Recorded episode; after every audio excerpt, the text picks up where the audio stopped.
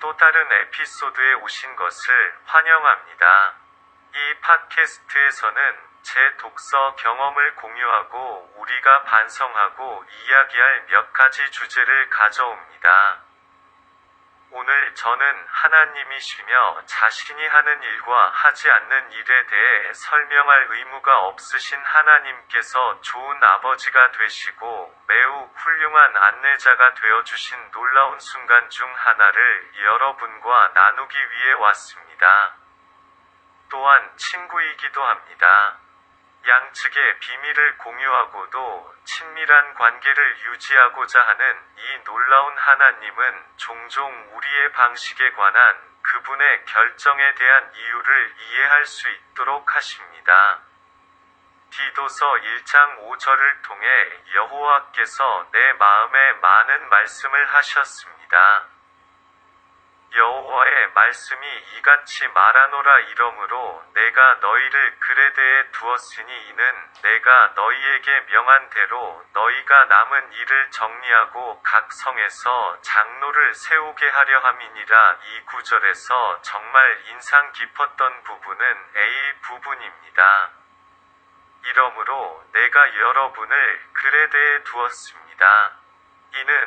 여러분이 아직 남아있는 것을 정리하게 하려는 것입니다. 이 구절은 내 삶에 대한 주권적인 하나님이시며 나를 향한 그의 계획에 대해 아무것도 설명할 필요가 없으시지만 그럼에도 불구하고 그렇게 선하고 친절한 하나님이 되시는 주님의 표어처럼 내 마음에 왔습니다. 방향과 여전히 이유를 알려줍니다. 이를 위하여 내가 너희를 그레대에 두었노라. 라는 구절이 있을 때 여기에는 목적이 있다는 것을 이해합니다. 이미 마음이 떠나라고 하는 곳에 머물게 하신 하나님의 결정에는 무시할 수 없는 중요한 목적이 있습니다. 그리고 그것은 어떤 목적이 될까요? 그가 친히 말씀하시기를 내가 너희를 그레대에 남겨두었으니 이는 너희가 아직 남아있는 것을 정리하게 하려 함이라. 아직 정리하지 못한 부분이 있고 일이 미완성이며 항상 일을 완성하시는 하나님. 우리의 가장 큰 행동의 기준이 되시는 하나님. 기쁜 마음으로 입구를 축복하시는 하나님이 있기 때문에 우리는 여전히 그 자리에 있습니다.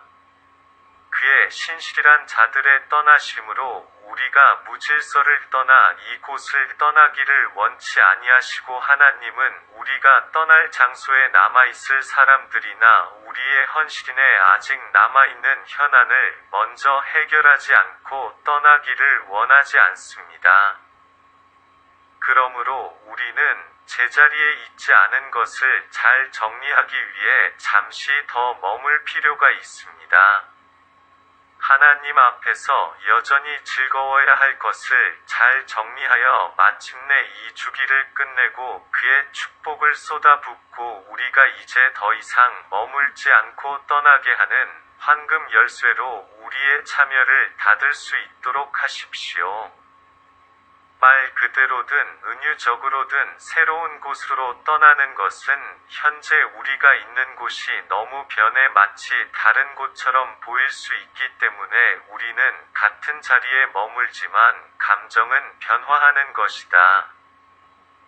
그 같은 곳이 완전히 다른 곳으로 바뀌고 하나님 안에서 새롭게 되었기 때문에 내가 말할 수 있는 것은 하나님이 너희에게 머물러 있으라 하시면 머물라 믿으며 마땅히 할 일을 하고 남은 것은 잘 처리하라 하는 것뿐입니다.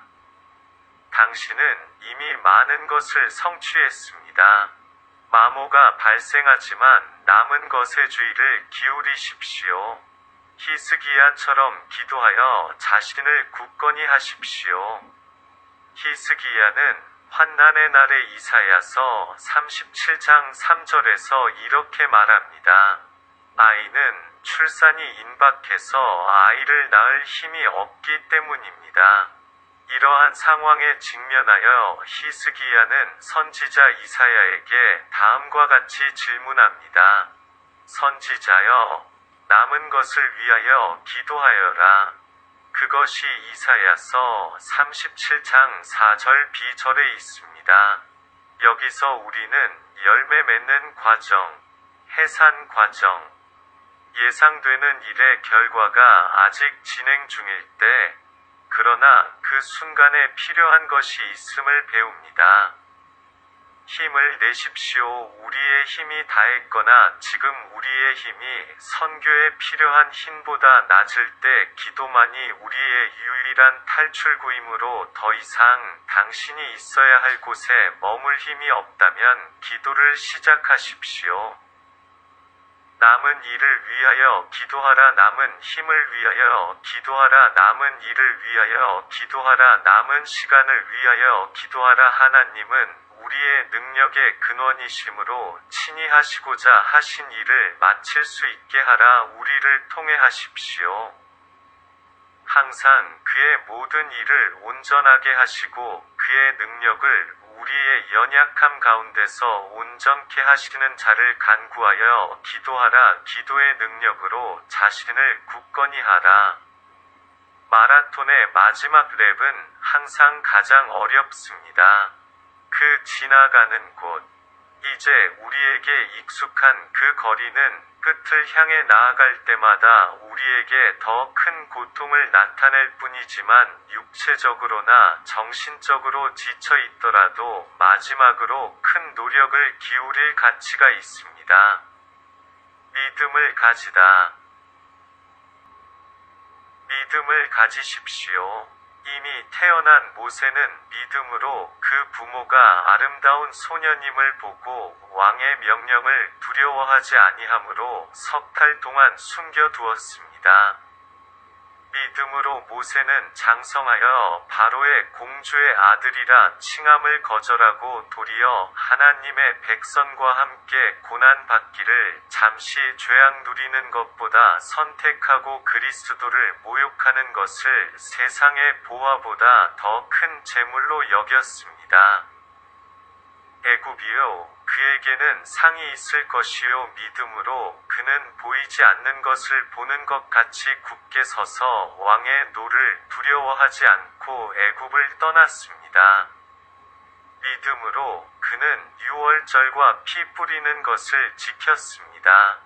이는 장자를 멸하는 자가 그들을 만지지 못하게 하려 함이었습니다. 믿음으로 그들은 홍해를 육지같이 건넜고 애굽 사람들은 그들이 의도한 바 믿음으로 여리고 성이 무너지고 7일 동안 애워싸였고 믿음으로 기생 라합은 믿지 않는 자들과 함께 멸망하지 아니하고 영접하고 평화로운 스파이. 그리고 또 무슨 말을 할까요? 나는 기드온과 바락과 삼손과 입 다와 다윗과 사무엘과 선지자들에 대하여 말할 시간이 부족할 것입니다. 그들은 믿음으로 왕국들을 이기고 공의를 행하며 약속들을 얻었으며 그들의 입을 닫았습니다. 사자, 불이 세력을 끄며 칼날을 피하고 약함에서 힘을 얻고 전투에서 싸워서 이방인의 군대를 물리쳤습니다. 그래도 그들은 믿음으로 믿음으로 이기고 믿음으로 주의 이름이 영광을 받으셨으며 사도행전 3장 19절에서 말하는 바와 같이 이렇게 결론 지었습니다. 하나님께서 당신을 축복하시고 당신이 여전히 있어야 할 곳에 굳게 설 수 있는 힘을 주시고 아직 남아있는 것을 정리할 수 있는 힘을 주시기를 빕니다. 지금까지 저와 함께 해주셔서 감사합니다. 다음 에피소드와 텔레그램 채널에서도 이 대화를 계속할 수 있도록 기다리겠습니다. 조심하세요. 예수님이 다시 오실 때 하나님과 함께 있고 다음에 뵙겠습니다. 안녕.